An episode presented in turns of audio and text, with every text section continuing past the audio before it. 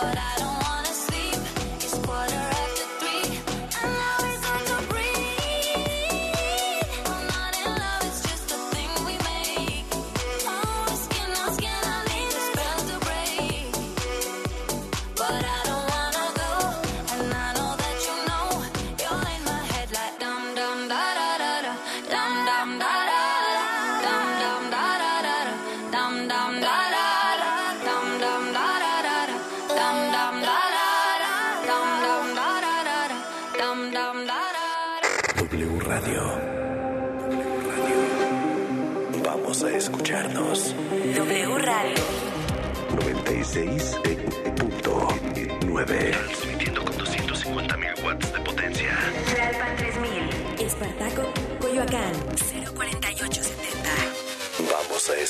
W.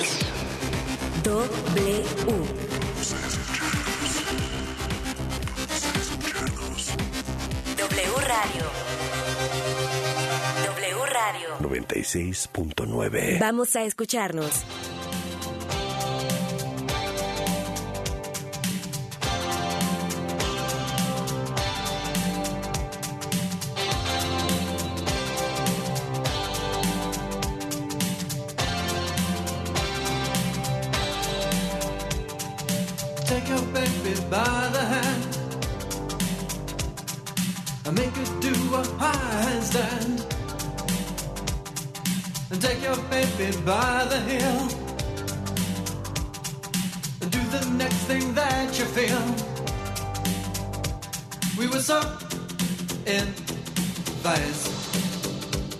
In a dance all days. We were cool ah, on craze. When I, you, and everyone we knew could believe, do, and share in what was true. Oh, I said, Dance all days love. Your baby by the hair and pull her close and there, there, there and take your baby by the ears and play upon her darkest fears. We were so in phase in a dance hall days.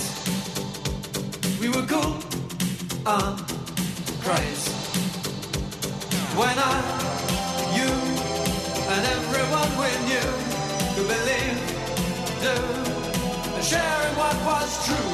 I said, dance all days, love.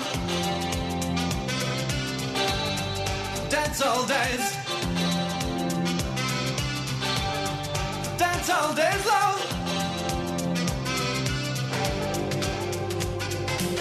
Your baby by the wrist. And in her mouth an amethyst and in a red to sapphire's blue. And you need her and she needs you. And you need her and she needs you. And you need her and she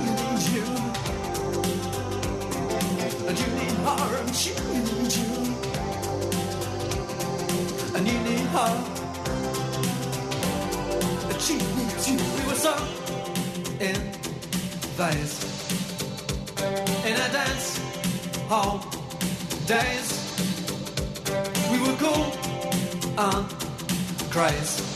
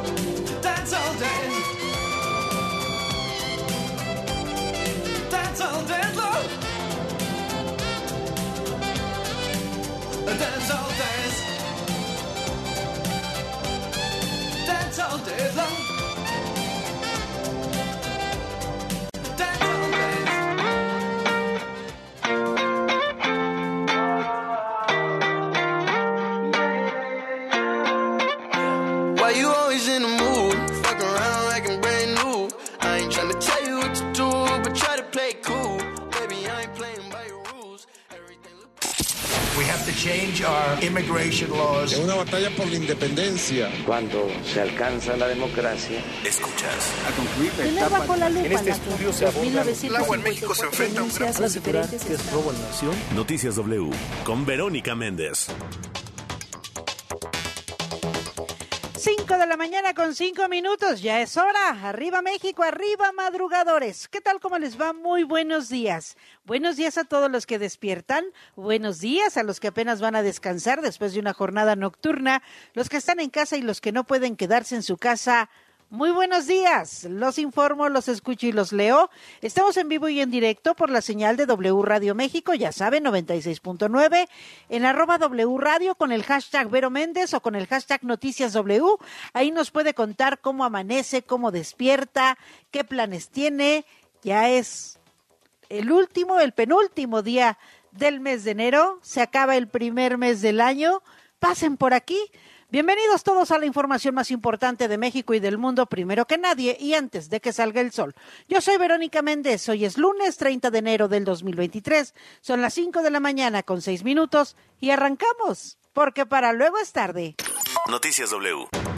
Buenos días Ciudad de México, buenos días Octavio García con información de seguridad y justicia. Adelante. Es correcto, Vero, muy buenos días, un gusto saludarte. El secretario de Seguridad Ciudadana de la Ciudad de México, Omar García Harfuch, informó que durante la madrugada de este domingo fueron trasladados 89 reos de diferentes centros penitenciarios a penales federales debido a que generaban inestabilidad. A través de su cuenta de Twitter, el jefe de la policía destacó que ya son 138 personas transferidas en dos meses.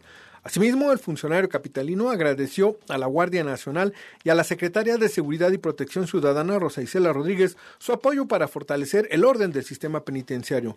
Cabe destacar que entre los reos trasladados, Vero, se encuentra Luis Fernando Canchola Fonseca y Dionisio Alfaro Pérez, alias El Alfaro, miembros de los Canchola 3AD.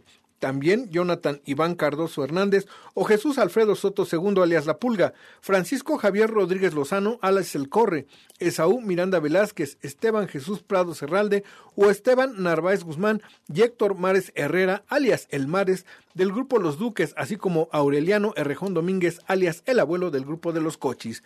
También Ernesto Hurtado Ramírez o Hugo Humberto Martínez Dávila, alias El Diablo, y Ernesto Agüí Garcés Crespo, alias El Panqué, ambos de la Unión Tepito, así como Evan Sosa Reyes o Gerardo Raúl Serrano Castro, alias El Lobo, este último independiente, antes miembro de dicho grupo delictivo. La Secretaría de Seguridad y Protección Ciudadana informó que los reos fueron movidos desde distintos penales varoniles y partieron del Aeropuerto Internacional de la Ciudad de México hacia las entidades donde se contó con el apoyo de autoridades penitenciarias federales y locales de Nayarit, Durango, Coahuila y Chiapas en las acciones de custodia y traslado. De los 89 internos, 22 fueron llevados al Centro Federal de Readaptación número 4, CPS Noroeste, Nayarit. 22 más al Centro Federal de Readaptación Social número 14 CPS Durango, 22 al Ceferezo 18 CPS Coahuila y las 23 personas restantes fueron trasladadas al Centro Federal de Readaptación Social número 15 CPS Chiapas. Hasta aquí mi reporte, pero muy buenos días. Buenos días, gracias por la información, Octavio García. Nos vamos, como todas las mañanas, a la Perla Tapatía. Buenos días, Guadalajara. Buenos días, Toño Neri. Muy buenos días, Vero. ¿Cómo estás? Así todo el auditorio. Comentarte que esta mañana ya se puede circular de una manera más fluida sobre la avenida de Adolfo Bejor a la altura de la empresa La Maseca, los límites de Tlaquepaque, Tonán y, Tra y Trajomulco de Zúñiga, luego de que ya fue terminada eh, una obra de construcción de un puente vehicular con donde va a pasar pues también las vías del tren de la línea 4 del tren ligero que está en construcción. Así es de que ya esos eh, eh, congestionamientos que se registraban ya tienen que disminuir debido a que ya se abrieron dos carriles, aunque todavía faltan algunos detalles para terminar este puente, como algunas protecciones, sí. ya los vehículos pueden pasar con mayor eh, agilidad. También, eh, por otra parte, comentarte que durante este fin de semana se registró una balacera en el municipio de Atengo, Jalisco, con elementos de la Guardia Nacional y sujetos armados. Sin embargo, eh, la mayor parte la llevaron los elementos de la Guardia Nacional, luego de que murió uno de ellos y dos más resultaron lesionados. Esto ocurrió eh, ahí sobre la carretera que va eh, sobre la Autlán de, Autlán de Navarro, Unión de Tula, a la altura del poblado de Puerta del Barro, luego de que unos sujetos de una camioneta pickup dispararon en contra de los elementos. Después de este tiroteo, eh, los eh, pistoleros o otros sujetos también eh, desataron dos camiones de carga para prenderles el fuego y comenzar estos narcobloqueos, esto justamente a la altura del puente El Corcovado. Eh, así es de que esta zona, de lo que corresponde a Tan de Navarro, Villa Purificación y El Grullo, es considerado como el santuario del cártel Jalisco Nueva Generación, donde eh, eh, su líder es Nemesio Segueda Cervantes, alias El Mencho, así es de que hasta este momento se desconoce el operativo fue dirigido para tratar de atrapar a su líder o bien algún operador importante en este lugar. Y también, de, por otra parte, efectivos también de la decimoquinta zona militar aseguraron un rancho donde había animales exóticos que estaban en cautiverio en lo que corresponde al municipio de San Gabriel. Esto ocurrió en la comunidad de Jiquilpan. En este lugar había un tigre de Bengala, así como también siete búfalos y dos avestruces. Así de que solicitaron a la Fiscalía de la República la intervención para que el Ministerio Público pidiera la orden de cateo correspondiente ante un juez de distrito y este la concedió. Sin embargo, no hubo personas detenidas, pero esta zona, eh, este rancho puede pertenecer a un jefe de este cartel que es Nueva Generación, conocido como el CR, quien se ha señalado de ordenar la desaparición del coronel José Isidro Muñoz, registrada en el municipio de Tapalpa el mes pasado. Estamos pendientes, Vero. Muy buenos días. Claro que sí, estaremos muy pendientes. Gracias, Toño Neri. Que tengas buen lunes. Hasta luego, nuevamente. Noticias W. Vamos con la información más destacada. En las últimas horas, el presidente del INE, Lorenzo Córdoba, llamó a los ciudadanos a ampararse contra el llamado Plan B electoral del presidente Andrés Manuel López Obrador. En reunión plenaria, el dirigente nacional del PAN, Marco Cortés, dijo que sus legisladores seguirán impugnando las reformas electorales impulsadas por Morena. El fin de semana, el PRD destapó al senador Miguel Ángel Mancera y a Silvano Aureoles para el 2024. A un año del escándalo de la Casa Gris, la senadora Xochil Gálvez le mandó a hacer un pastel de la mansión a José Ramón López Beltrán. En más noticias, la Auditoría Superior de la Federación detectó irregularidades por 830 millones de pesos en la Secretaría de Educación Pública durante la gestión de Delfina Gómez, aspirante al gobierno del Estado de México. En información internacional, Donald Trump arrancó su campaña con burlas al gobierno mexicano. En su discurso dijo que fue muy fácil someter a la administración obradorista para que aceptara el programa migratorio Quédate en México. Y acaban en pelea campal los aficionados del Toluca y el León. El clima del meteorológico. Vámonos con los expertos al Servicio Meteorológico Nacional de la Comisión Nacional del Agua. Allá se encuentra Juanita Díaz. Adelante. Hola, Vera, muy buenos días.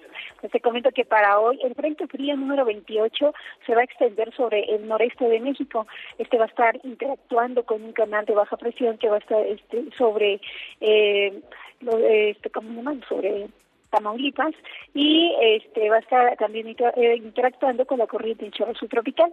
Esto va a estar provocando chubascos y vientos de 40 a 60 kilómetros por hora en Coahuila, Nuevo León y Tamaulipas.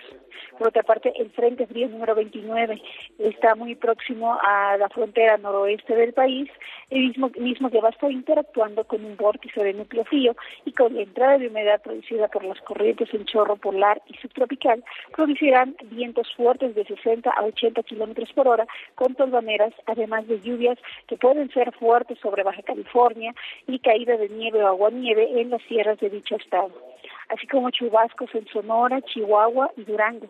Por otra parte, la entrada de humedad del Mar Caribe va a estar generando lluvias aisladas sobre el sureste del país y la península de Yucatán. Finalmente, una circulación anticiclónica a niveles medios de la atmósfera va a estar propiciando tiempo estable, el ambiente cálido a caluroso y baja probabilidad de lluvia sobre estados del occidente, centro y sur del país, incluyendo la región del Valle de México. Aquí en la Ciudad de México, que en la parte eh, central se va a estar propiciando, se va a estar este, esperando cielo nublado eh, este, en horas matutinas con bancos de bruma en el con bruma principalmente en el transcurso del día, sin probabilidad de lluvias. Este, este es tanto en la Ciudad de México como en el Estado de México. El ambiente va a estar frío a muy frío, con posibles heladas al amanecer en zonas altas. El viento se va, será de dirección variable de 10 a 20 kilómetros por hora, con rachas de hasta 35 kilómetros por hora. La temperatura aquí en la Ciudad de México va a ser eh, la mínima de entre 7 a 9 grados centígrados y la máxima entre 25 a 27 grados centígrados. No se descartan temperaturas de 0 a 5 grados centígrados en zonas altas aquí de, de la Ciudad de México. Este, Vero, esta es la información que tenemos para este día. Gracias, gracias Juanita Díaz por eh, anticiparnos lo que se espera en cuanto al clima y nosotros podamos tomar las recomendaciones correspondientes. Te mando un fuerte abrazo y buen inicio de semana. Igualmente, Vero, un abrazo a todos. Noticias W. La pandemia del COVID-19 sigue siendo de las suyas, ¿eh? no ha sido superada. De hecho, algunos países se encuentran en alerta, en alerta máxima.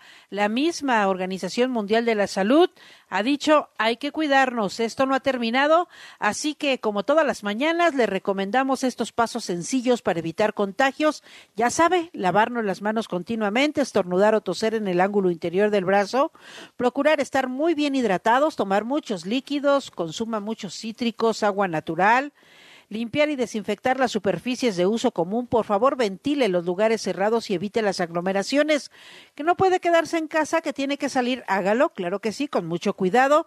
Le recordamos que hoy es lunes, no circulan los autos con engomado amarillo, terminación de placa 5 y 6, holograma 1 y 2. ¿Va a viajar en el transporte público? Entonces, le recomiendo que siga usando su cubrebocas, lleve gel antibacterial, límpiese las manos constantemente con el gel antibacterial y de verdad, de verdad, en todos los lugares públicos, siga usando su cubrebocas. Ahora sí, vámonos de lleno a la información. La información al momento. Está a punto de salir, le toca la ruta del tren suburbano, aumentó la tarifa. Octavio García, adelante, buenos días. Hola, ¿qué tal, Berito? Muy buenos días. Así es, malas noticias para nuestros amigos que utilizan el sistema de transporte público, pues a partir de este domingo 29 de enero, el costo para los viajes en el tren suburbano sufrieron un ajuste. Ferrocarriles Suburbanos comunicó que el servicio tendrá una nueva tarifa. El ajuste en los precios fue autorizado y registrado por la Agencia Reguladora de Transporte Ferroviario de la Secretaría de Infraestructura, Comunicaciones y Transportes. De esta manera, las tarifas que aplican a partir del 29 de enero del 2023 para el uso del tren suburbano son viaje corto de 0 a 12.89 kilómetros, 10 pesos. Viaje largo de 12.9 a 25.9 kilómetros, 23 pesos. Esto es que el arreglo de este año en viajes cortos al ajuste equivale al 5.26%, mientras que viajes largos es de 6.98%. De acuerdo al comunicado de la empresa, el ajuste para este año es menor a la inflación general anual de 7.82% requerida durante el 2022. Por otra parte, se informa que el costo de la tarjeta de acceso, título, se mantiene sin cambios, por lo que seguirá teniendo un precio de 16 pesitos. Hasta aquí mi reporte, pero muy buenos días. Buenos días, pues ahí está la información de primera mano y sobre todo pues para quienes usan el tren suburbano que sale aquí de Buenavista, Buenavista, así que a tomarlo muy en cuenta, aumenta la tarifa del tren suburbano. Vámonos a información política. Ayer el presidente del INE, Lorenzo Córdoba, llamó a los ciudadanos a ampararse contra el plan B electoral del presidente Andrés Manuel López Obrador, que ha dicho en los últimos meses, Lorenzo Córdoba, el plan B de López Obrador busca, así dijo, destazar a la autoridad electoral. Evangelina Hernández, adelante, buenos días. ¿Qué tal, Vero? Muy buenos días. El consejero presidente del Instituto Nacional Electoral, Lorenzo Córdoba, llamó a todos los ciudadanos a seguir defendiendo al Instituto Nacional Electoral, pero ahora ante las instancias judiciales. Vamos a escucharlo. Y este creo es el momento en que las y los ciudadanos, en lo individual o en lo, en de manera colectiva, pueden y creo deben, debemos, si queremos defender a la democracia, presentar todos los recursos dentro de los cauces legales. Porque si la ley es la ley, no juguemos a que la ley, que no me vengan con eso, dentro de los cauces legales para poner en la mesa a quienes tendrán que tomar la decisión final, a nuestras y nuestros jueces constitucionales, todos los elementos y argumentos que creamos convenientes para que ellos cumplan esa tarea de control que la Constitución establece. Pero durante la presentación del libro La democracia no se toca, cuyos autores son el propio Lorenzo Córdoba y el consejero Ciro Murayama, el expresidente del Instituto Federal Electoral, José Waldenberg, recordó que esta es la primera reforma electoral, el Plan B, que se hace sin el consenso de los actores políticos. Ni siquiera los escucharon, dijo, y agregó que luego de la aprobación de dos leyes del llamado Plan B, es triste que en lugar del consenso entre los actores políticos, todo vaya a acabar en tribunales. Vamos a escuchar a José Waldenberg. Una vez que se aprobaron ya dos leyes y fueron publicadas, han interpuesto recursos ante la Corte para echarlas abajo. Es decir, ahí están. Yo creo que en, esta, en, esta, en esto que estamos viviendo, digamos, el INE, las organizaciones civiles, los partidos políticos, los medios, la academia, hay un, digamos, todos ellos van a jugar un cierto papel. Pero al final de cuentas, en efecto, esto acabará siendo definido por los tribunales. Y eso me parece que es una de las cosas más tristes que nos están sucediendo. El exconsejero reiteró que se quiere regresar a ese viejo autoritarismo sin contrapesos. Afortunadamente, expresó la reforma constitucional no prosperó gracias a la movilización social y a los partidos opositores. En su oportunidad, el consejero Ciro Murayama dijo que frente a esta destrucción que se quiere hacer de toda la democracia en el país, está el enorme aliento de defensa que está protagonizando la ciudadanía. Así lo dijo Ciro Murayama. Junto con la preocupación, pues también está el enorme aliento de defensa de la democracia que está protagonizando la ciudadanía. Eh, no hay mayor capital, mayor activo para la vida democrática que una ciudadanía que no le da la espalda a la cosa pública. Yo estoy convencido de que en México no hay una amplia ciudadanía que no quiere ser corresponsable de la involución autoritaria. Pero en la presentación también estuvo presente la exconsejera Jacqueline Pechar. Muy buenos días. Gracias, gracias por la información, Evangelina Hernández. Eh, Vamos a más noticias. El presidente López Obrador estuvo de gira el fin de semana en el estado de Morelos y dice que, habrá medicamentos, que tendremos sistema de salud muy bueno y lo que le sigue. Cuéntanos, Octavio García, adelante. ¿Cómo te va, Berito? Muy buenos días. Así es, al encabezar el plan de salud IMSS Bienestar Morelos en el hospital IMSS Bienestar Temixco, enfermera María de la Luz Delgado Morales, en ese municipio morelense, el presidente Andrés Manuel López Obrador elogió el derecho a la seguridad de Europa y anunció que se reforzará el sistema de salud. Porque en España hay todo un movimiento para evitar la privatización de los servicios de salud. Me dio mucho gusto porque un director de cine, Almodóvar, muy famoso, le entregaron un premio y recogió su premio y habló de que en España debía de mantenerse la educación y la salud pública, que la salud tenía que garantizarse al pueblo de España. Ya era un logro que ellos habían hecho realidad, porque en toda Europa, después de la Segunda Guerra Mundial, lo más importante fue la aplicación de lo que se conoce como estado de bienestar. ¿En qué consiste el estado de bienestar? En garantizar la seguridad a la persona, al ser humano, desde la cuna hasta la tumba. En este marco y ya entrado en gastos, el presidente López Obrador explicó que dicho sistema busca garantizar el derecho a la alimentación, al trabajo, el derecho a un salario justo a la salud y también a la pensión. Tras señalar lo anterior, el primer mandatario de México acusó que en España existe un intento de privatizar la salud, por lo que los ciudadanos españoles están actuando en consecuencia. Están convocando en febrero a una manifestación. No voy a poder ir, pero este, si pudiese ir, estaría ahí con ellos, defendiendo la salud, que es un derecho humano fundamental. El jefe del Ejecutivo aseguró que en México se ha avanzado en distintos aspectos fundamentales del servicio de salud, los cuales dividió en instalaciones, medicamentos y personal médico. En este sentido, agregó que no solo se ha buscado que haya equipo de calidad y suficiente, sino que hasta se cuente con medicamentos suficiente. Respecto a esto, añadió que su gobierno ya cuenta con el abastecimiento suficiente tanto para 2023 como para 2024. Van a entregarse los medicamentos de manera gratuita, no solo el cuadro básico, van a garantizarse todos. Finalizó. Hasta aquí mi reporte, Ver. Muy buenos días. Buenos días, gracias por la información, Octavio García. Regreso contigo, Evangelina Hernández, el fin de semana. eh, ah, no, no, no, voy con mi compañera Sandra Tapia porque el fin de semana estuvo muy puntual en un congreso sobre obesidad, uno de los problemas de salud pública más severos de este país. Y esta es la información que nos preparó. Adelante, Sandra.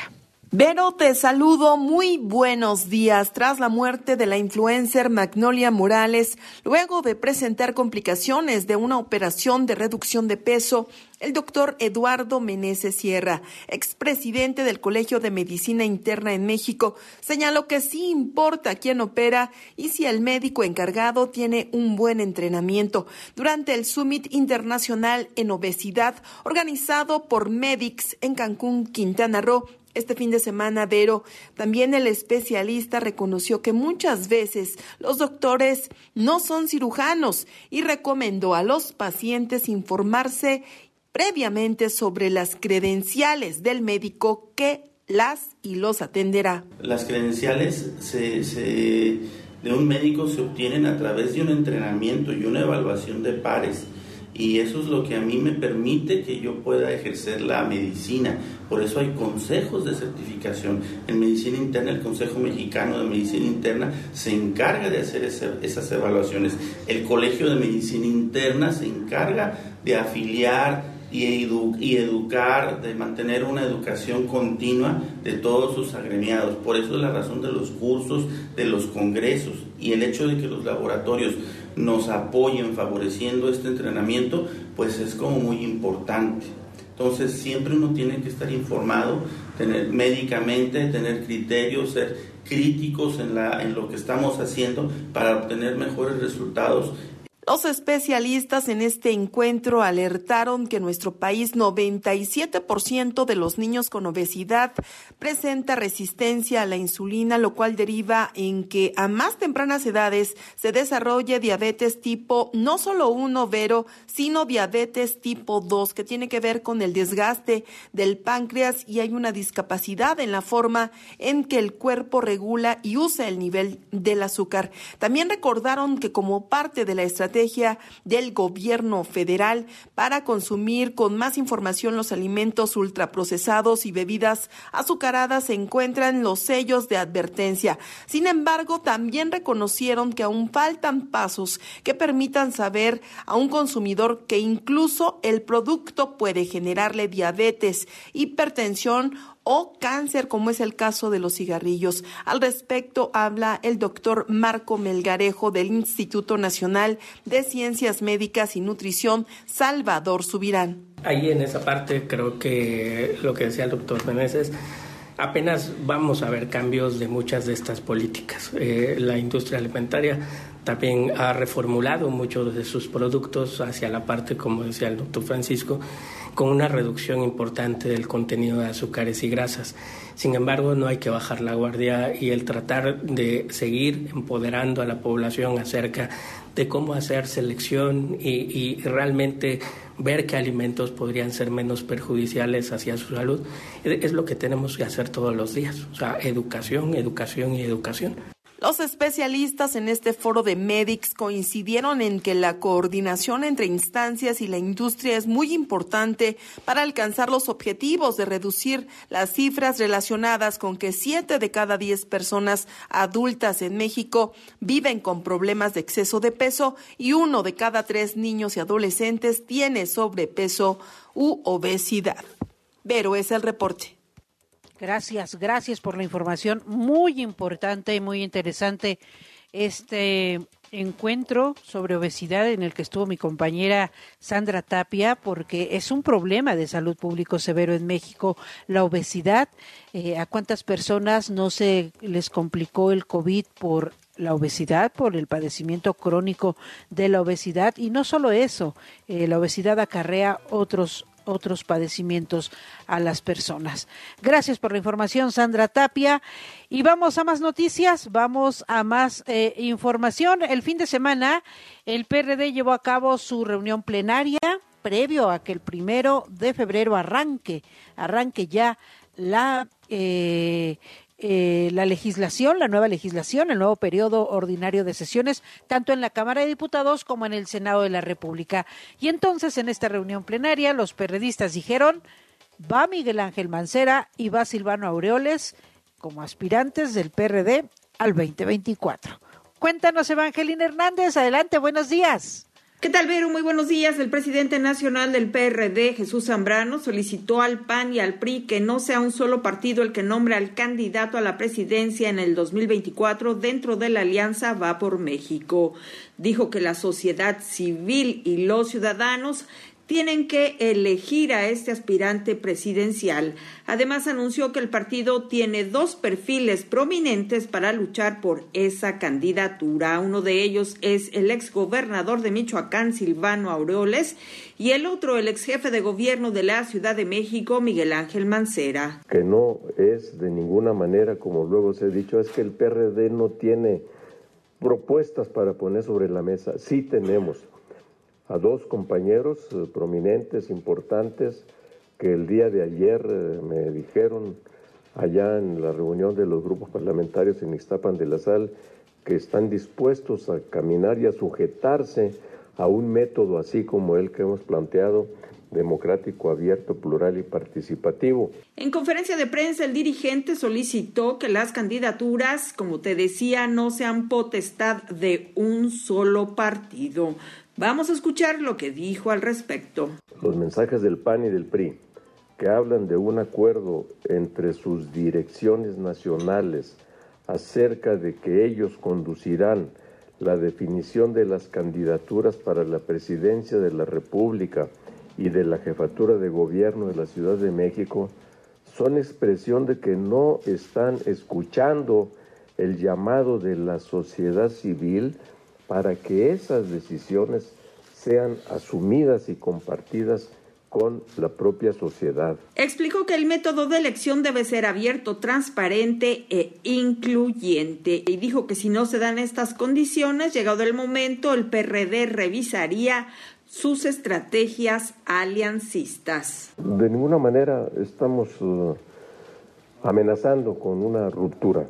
A lo que estamos llamando es a que se escuchen, que se entiendan las, los razonamientos sobre la necesidad de un proceso democrático, para decirlo así genéricamente, que no lo planteamos, por cierto, solamente nosotros desde el PRD, sino que lo están planteando ya diversas organizaciones de la sociedad civil y además varios, varias de los aspirantes de otros partidos políticos a eh, encabezar la, la candidatura. Hasta aquí la información.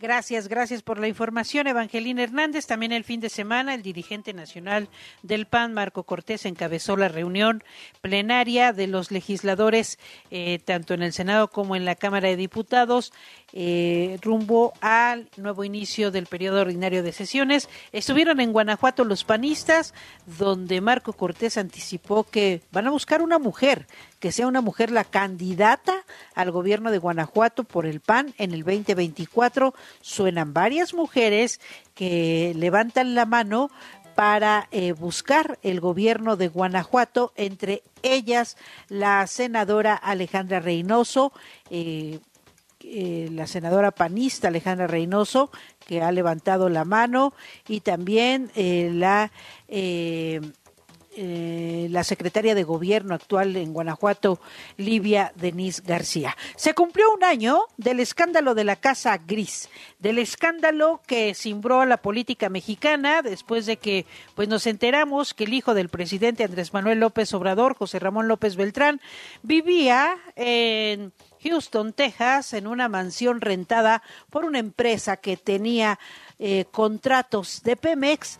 Eh, muy elegante, muy feliz. Ahí vivía José Ramón López Beltrán en esta mansión llamada la Casa Gris, porque bueno, pues tenía de todo, su cine particular, no alberquita, albercotota, sus jardines, eh, recámaras eh, de lujo, acabados de lujo. Y se cumplió un año de que Latinus y Carlos Loret revelaron este escándalo y la senadora eh, del PAN, Xochil Gálvez, que interpuso una denuncia por este llamado tráfico de influencias, porque bueno, pues es una empresa que trabaja para Pemex y le renta una casa al hijo del presidente López Obrador, eh, le mandó a hacer un pastel a José Ramón López Beltrán con este mensajito. Vamos a escuchar a Xochil Gálvez. Hoy conmemoramos, mas no celebramos, un año del escándalo de la Casa Gris. Un añito de impunidad, de opacidad, de oscuridad. Este es un regalo para José Ramón, para que les dé su rebanada de pastel a todos los que lo han protegido. Un año donde el conflicto de interés sigue impune. Infeliz y gris cumpleaños. Pues ahí está, ahí está lo que dedicó Xochil Gálvez a un año de este escandalazo y por el que, pues, las autoridades mexicanas dicen, eso no es nada, no pasa nada, no hay tráfico de influencias, todo muy bien, aunque el gobierno de Estados Unidos sí abrió una investigación porque la empresa que tiene contratos, que tenía contratos con Pemex, pues es una empresa americana y tienen que vigilar sus conductas, su ética en el mercado para el que se desarrollan.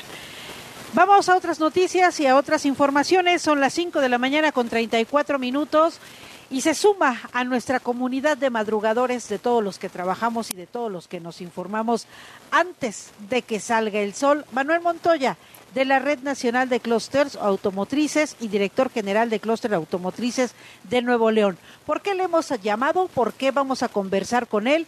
Pues ya van casi tres años de la nueva ley del trabajo, de la nueva ley laboral. ¿Cómo ha impactado en el sector automotriz? Adelante, muy buenos días, Manuel. Muy buenos días a todos. Eh, eh, sí, efectivamente, los madrugadores, aquí con mucho gusto. Y bueno, pues este, hablando un poquito del tema de, la nueva reforma laboral, pues un tema central de esta nueva reforma es la legitimación de los contratos colectivos que los sindicatos y las empresas tienen que, ir haciendo. Entonces, a, la fecha se han legitimado eh, un total de 12.641 contratos colectivos con la participación de algo más de 2.400.000 trabajadores. Pues, ¿qué es esto? ¿Es mucho? ¿Es poco? Bueno, pues yo creo que todavía es poco porque el universo de contratos colectivos que se estima que podría haber son de 139.000, ¿no? Estamos hablando de menos del 10% o, o 9% de contratos que se han legitimado. Si han pasado tres años y el plazo vence el primero de mayo, pues se ve difícil que estos 90%, 90 de contratos colectivos puedan firmarse antes de esa fecha. Se ha avanzado mucho, efectivamente, o sea, 12.641 contratos no son poca cosa, pero hace falta un mayor esfuerzo para que más empresas, eh, los, los sindicatos de más empresas se legitimen. ¿En qué consiste esta legitimación? Que bueno, pues que los, los trabajadores efectivamente puedan votar por el, contrato colectivo vigente. Para esto se tienen que organizar ellos y juntar las firmas eh, y hacer el proceso de, legitimación. Es decir, si tienen un sindicato pero quieren votar por otro que también está ahí, bueno, pues pueden cambiarlo. O incluso podrían no tenerlo, si eso lo eligen ellos, ¿no? La cosa es que hagan el proceso eh, en, este sentido, las empresas tienen que facilitar pues, las condiciones para que los trabajadores se puedan poner de acuerdo y puedan hacer este proceso pues, democrático de legitimación de su contrato colectivo. Y bueno, pues Manuel, sí, adelante. ¿Cuáles son los desafíos de este sector ante la nueva eh, ley laboral que ya no está nueva, verdad? Estamos ya eh, a tres años, casi a punto de cumplir tres años. ¿Cuáles son los desafíos para este sector? Bueno, yo, yo creo que es, es una cosa buena en el sentido de que eh, ya se protege a los trabajadores y a las mismas empresas a que aparezcan de repente un, un, sindicato que nadie conoce, ¿no? Porque antes sucedía así, se presentaban eh, en una empresa y decían, pues nosotros somos el sindicato, cuando pues nadie los había invitado, ¿no? Esto ya no, eh, entonces el, el, hecho de que los trabajadores mismos voten por su sindicato de una manera oficial y se legitime, bueno, pues hace que, que se proteja tanto a los trabajadores como a la empresa el, hecho también de que ellos elijan a este sindicato y no al otro significa que ellos pues conocen o, van a conocer mejor a los sindicatos. Antes podía haber una desconexión entre el sindicato que representaba a, un grupo de trabajadores de una empresa y, y, el sindicato, o sea, no se conocían, ¿no? ahora ya se van a conocer, van a ser votados. ¿no? Entonces esto hace que, sea una cosa más formal, el, sindicato de una empresa y eso es, bueno para todos. Obviamente cuando ya se tiene el sindicato, bueno, pues los trabajadores podrán dirigirse específicamente a sus líderes para que ellos puedan representarlos en, pues, las discusiones y diálogos que pueden tener con las empresas para poder tener mejores condiciones laborales, ¿no? ¿Qué significó la pandemia del COVID-19 para este sector de la industria, para el sector automotriz, en medio pues de este proceso de eh, entrar a la nueva reforma laboral? Se atraviesa la pandemia. Eh, ¿qué, dejó, qué ha dejado la pandemia para este sector en nuestro país? Bueno, pues sí, no sé si acordarán que, pero el sector automotriz fue el primero en organizarse y, y poder regresar a trabajar de una manera, de una manera regular después del paro que tuvimos entre abril y mayo, donde la Secretaría de, Salud eh, pidió que se dejara de trabajar, a menos que fueran industrias esenciales. Con los protocolos y todo esto se pudo regresar a, las fábricas, a las oficinas, a trabajar. Y bueno, pues fue el sector automotriz el primero que, se organizó. Eh, y bueno, pues ¿qué, ¿qué significó la pandemia? Pues un reto enorme no porque pues no era fácil mantener el, los, los trabajos y a los trabajadores y que no sufrieran pues las posibilidades del contagio no esto fue fue tan bueno los protocolos en general que se tuvieron que pues la gente se contagiaba afuera de las fábricas en sus casas cuando iban a las tiendas cuando convivían con sus familiares y no tanto en el en el recinto laboral no eh, y bueno, pues esto hizo que eh, este proceso de legitimación tuviera más retos porque pues no era fácil que se organizaran cuando pues muchas veces la plantilla no estaba entera trabajando por las mismas restricciones de los protocolos sanitarios, ¿no? Pero bueno, sin embargo, se pudo conseguir. Los estados que, que, que hicieron esto de una manera más eficiente fueron aquellos que se les exigía que terminara antes como el, estado de Guanajuato, el estado de México y, el estado de San Luis Potosí, ¿no? que tuvieron que, acelerar sus procesos. Por ejemplo, Nuevo León pues es de los últimos que tiene que, cumplir estas metas ahora para el mes de mayo, pero aún así pues ya se han legitimado casi mil contratos colectivos en Nuevo León. El Estado de México, el Estado que tiene que ha legitimado más, con 1.621 contratos ya legitimados, Jalisco 1523, la Ciudad de México 1273 y Guanajuato 647, ¿no? Estoy hablando con Manuel Montoya, de presidente de la Red Nacional de Clústeres Automotrices y director general de Clústeres Automotrices de Nuevo León. Hablamos sobre la legitimación del contrato colectivo de trabajo en el sector automotriz a tres años de que se cumpla esta reforma laboral. Eh, ¿Hacia dónde mira, hacia dónde va el sector automotriz en este momento? Bueno, tenemos que aprovechar hoy el TEMEC, que está abriendo oportunidades para que empresarios mexicanos puedan sumarse a las cadenas de valor, como sabes, el contenido regional ha aumentado gracias a, las negociaciones que se hicieron en el TEMEC para que México pudiera tener mayor presencia, no solo ser maquilador, sino también eh, poder producir más de cada coche que se exporta. Entonces el TEMEC está abriendo unas grandes oportunidades. A eso se suma el nearshoring, o sea, es decir, lo que se hacía en China se está trayendo a Norteamérica. Y bueno, y eso pues la mayor parte se está viniendo a México. Entonces, son oportunidades muy grandes que si vienen, son varios miles de millones de dólares de negocios que se van a dar a empresarios mexicanos, pero tenemos que ver la manera que esos empresarios, que en general son pymes, puedan estar en condiciones de poder sumarse a las cadenas de producción del Productivas, claro. Pues ahí está, qué interesante, qué interesante. Gracias Manuel Montoya eh, por esta entrevista.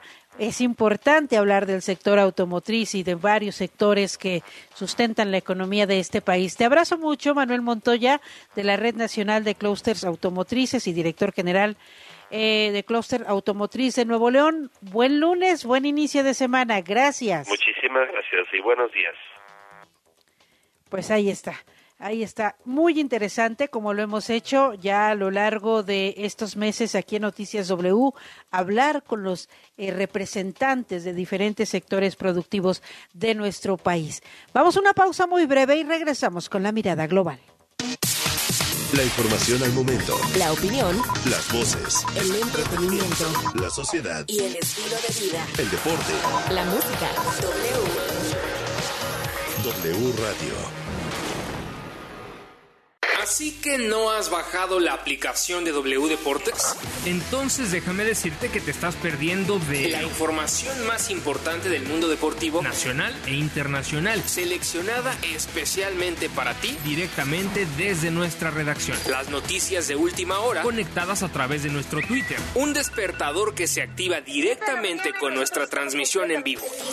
Un temporizador para apagar la aplicación en el tiempo que tú elijas. Una grabadora de voz para poder poder enviar mensajes a tus contactos sin importar en qué aplicación están. Vías de comunicación directa con nosotros. Con un toque puedes llamar directamente a cabina, escribirnos un correo, enviarnos un mensaje de voz o chatear a través de nuestro WhatsApp. Pero sobre todo puedes escuchar nuestra programación en vivo. Y por supuesto, la emoción en vivo y en directo de la transmisión de nuestros partidos en exclusiva. Gratis, sin registro previo. W Deportes. Somos la voz del deporte. La información al momento. La opinión. Las voces. El entretenimiento. La sociedad. Y el estilo de vida. El deporte. La música. W. W Radio. Noticias W.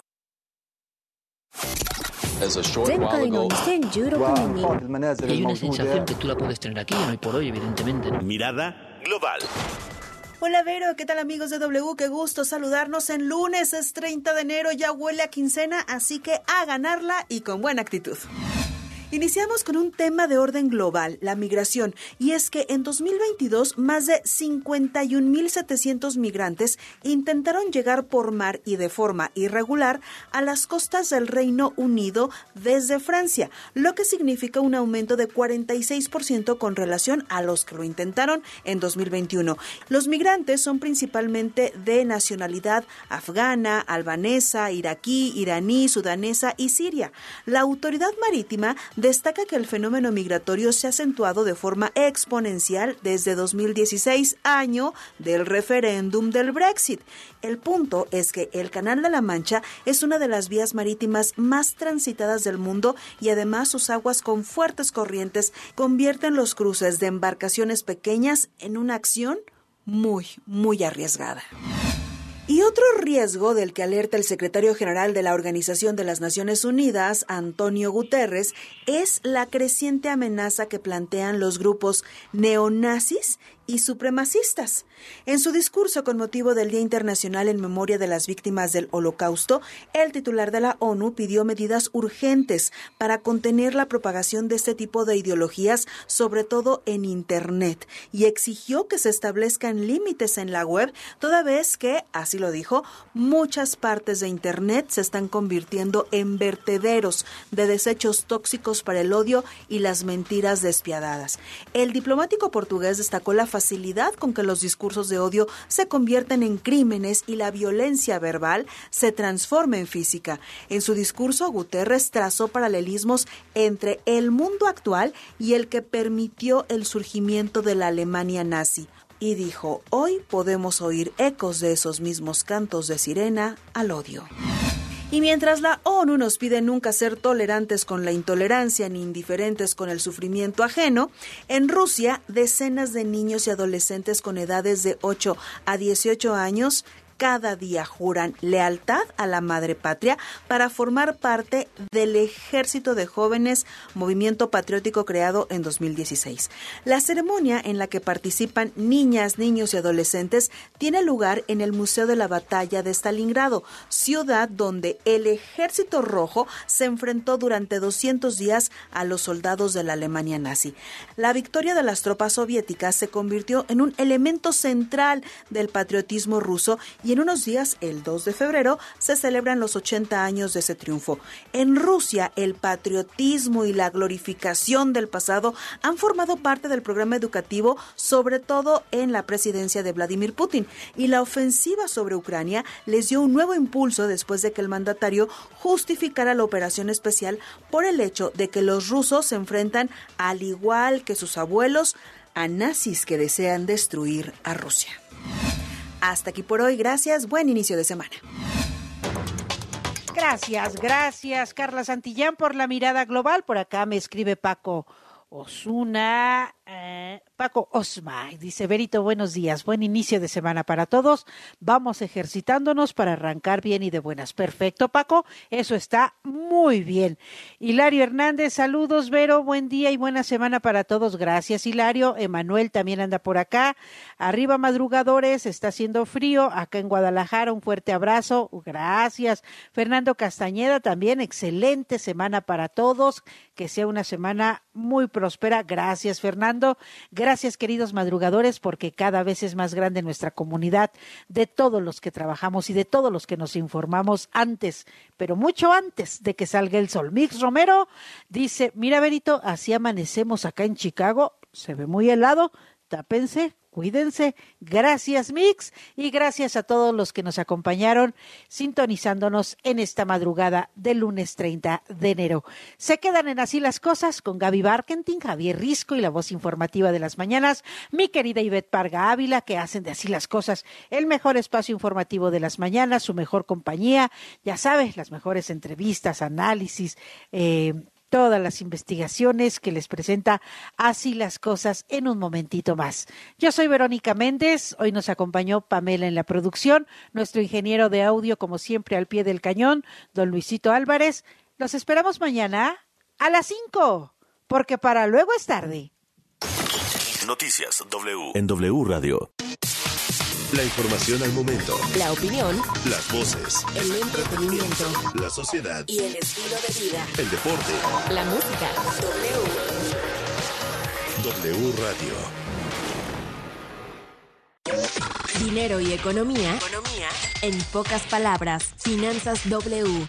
Con Roberto Aguilar. El año pasado se reportó un crecimiento de 20% en el gasto total realizado con tarjetas de crédito y de débito, para sumar 3.8 billones de pesos. Y aunque la tarjeta de débito fue la más utilizada, la de crédito sigue siendo un medio muy demandado y que ahora debemos cuidar mucho más para evitar un sobreendeudamiento, sobre todo porque las tasas de interés seguirán subiendo. Y aquí te compartimos algunos consejos de la Conducef. Número 1. Solo utiliza tu tarjeta para facilitar tus pagos, cubrir urgencias o sucesos inesperados. Número 2. No la consideres dinero extra para gastar por arriba de tus posibilidades. Número 3. Cubre puntualmente tus pagos para evitar aumentar tu deuda y un registro negativo en tu historial de crédito. Número 4. Si tienes problemas de pago, déjala de usar. Número 5. Cancela la tarjeta de crédito que no uses porque algunas cobran anualidades. Número 6. Revisa siempre el estado de cuenta. Conserva tus comprobantes. En caso de errores u omisiones, tienes un plazo de 90 días a partir de la fecha de corte para presentar tus aclaraciones. Y número 7. En caso de robo o extravío, repórtala de inmediato. La economía de manera sencilla. El dinero y tu bolsillo, explicado por Roberto Aguilar. Destapando memorias. Con Charlie de la Mora. ¿Te acuerdan de mí? No me falles.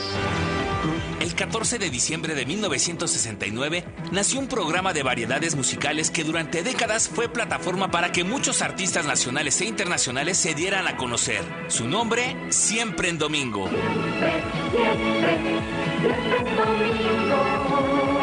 Conducido por Raúl Velasco, el programa inició sus transmisiones en Canal 4, pero semanas después se pasarían al Canal 2. Hoy para entretenimiento de ustedes que nos reciben en sus hogares, de ustedes que vienen a participar aquí. Desde su inicio, en 1969, hasta el 19 de enero de 1998, que fue su última transmisión, vimos desfilar a miles de estrellas como José José, Camilo Sesto, Julio Iglesias, Rocío Durcal, de talla internacional como Sean Cassidy, The Outfield. Volvemos a aplaudir. Y también vimos el nacimiento de grupos y cantantes como Flans, Timbiriche, Pandora, Luis Miguel, entre muchos, muchos más. Son tres jóvenes capitalinas que con el nombre de Flans hacen su debut en Siempre en Domingo. ¡Flans! ¿Tú de qué te acuerdas? Yo soy 2XL. Hashtag Destapando Memorias. Recuérdame. Si es radio, es W. Hola, soy el profe Elías de Movilidad W. En la Ciudad de México, la licencia para conducir taxi es la tipo B. Para tramitarla es indispensable también contar con la tipo A, que es la más común y es expedida por el gobierno de la Ciudad de México. Esta licencia deberá tener al menos una antigüedad de tres años para que puedas tramitar la tipo B. Tanto para primera vez como para renovación, el costo de la licencia tipo B por dos años es de 1.228 pesos y por tres años de 1.848 pesos. Para tramitarla, hay que generar un registro en Internet para subir escaneados la línea de captura pagada con por lo menos tres días hábiles de antelación, tu identificación oficial vigente, un comprobante de estudios, tu comprobante de domicilio no mayor a tres meses y ahora bien, el resto de las licencias se catalogan de la siguiente manera. La tipo C es para transporte colectivo de pasajeros. La tipo D es para transporte de carga. Y la tipo E para transporte especializado. Ojo, es importante que sepas que para servicios por aplicación o plataformas, la licencia correcta es la tipo E1, que es diferente a la licencia B, que es válida solo para los taxis tradicionales. Peatones y automovilistas, transporte público, bicicletas y motocicletas, por aire, tierra o mar. ¿Cómo nos movemos hoy en día? Movilidad W por W Radio.